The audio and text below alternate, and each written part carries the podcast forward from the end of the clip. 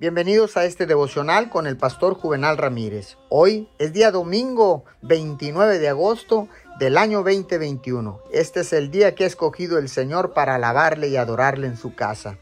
La palabra dice en el libro de Nehemías 4:4, y yo oré.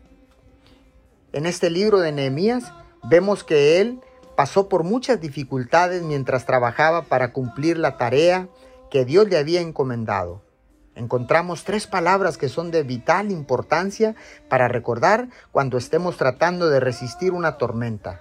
Y yo oré. Cuando se enfrentó a todos los ataques que vinieron contra él, la risa, la rabia, la ira, el juicio, la crítica, Nehemías simplemente fue a Dios en oración. Este es un gran ejemplo a seguir. Ore cada vez que se sienta asustado o intimidado. Ore cuando se ofenda o cuando alguien hiera sus sentimientos. Ore después de ser juzgado o criticado injustamente. Si lo hace, esto evitará que se sienta amargado y enojado y le ayudará a cumplir el plan de Dios para su vida. Señor, ahora sé que cuando yo enfrente a la oposición, pasaré tiempo orando por la gente en lugar de luchar contra ellos.